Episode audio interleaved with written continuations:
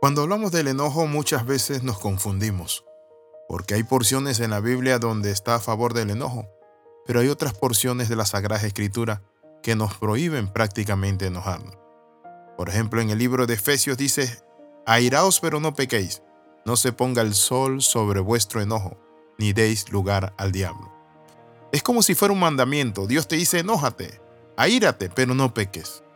Pero luego en el Salmo 37.8 dice, deja la ira y desecha el enojo. No te excites en manera alguna a hacer lo malo. Cuando hablamos del enojo, entonces tenemos que entender que el enojo tiene dos perfiles. Está el enojo pecaminoso y el enojo santo. La ira pecaminosa nuestra y la ira controlada. Entonces hoy vamos a ver el enojo pecaminoso. El enojo pecaminoso tiene su nacimiento en el corazón caído del hombre.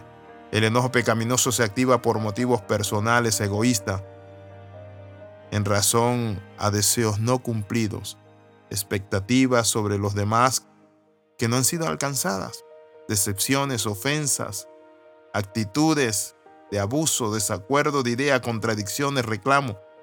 Todos estos aspectos pertenecen a la vida terrenal y donde nosotros podemos enojarnos. La Biblia nos habla a nosotros y nos dice que Caín se enojó.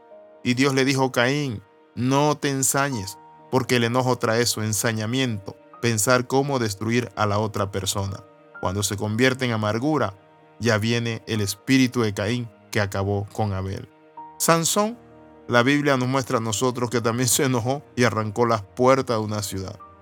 David se enojó mucho. Moisés también golpeó la roca porque estaba enojado. Hoy vamos a hablar acerca del enojo santo también.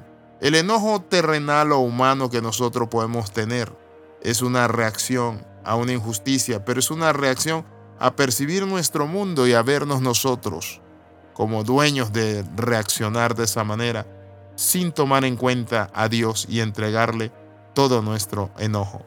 Hoy vamos a hablar acerca del enojo santo. El enojo santo nace del fruto del Espíritu, por el celo de las cosas santas de Dios. Cuando el pueblo de Dios ha ido tras la idolatría y el placer carnal, es allí donde Dios ha levantado a Moisés, que agarró las tablas y las quebró del enojo, porque era un enojo santo. Por eso la Biblia dice, el celo de tu casa me consume. Y eso hizo Jesús. Echó a los mercaderes, arrojó las monedas, las piezas, todo eso allí limpió el templo de Dios. Cuando hablamos del celo de Dios, este puede producir enojo ante la maldad, la iniquidad y la injusticia. Pero no es tanto el problema de enojarnos, sino cómo lo canalizamos y en qué nos enojamos. Cuando se han mezclado las cosas santas con las cosas profanas, viene esto. Jesús habla de su Padre y el celo por su casa.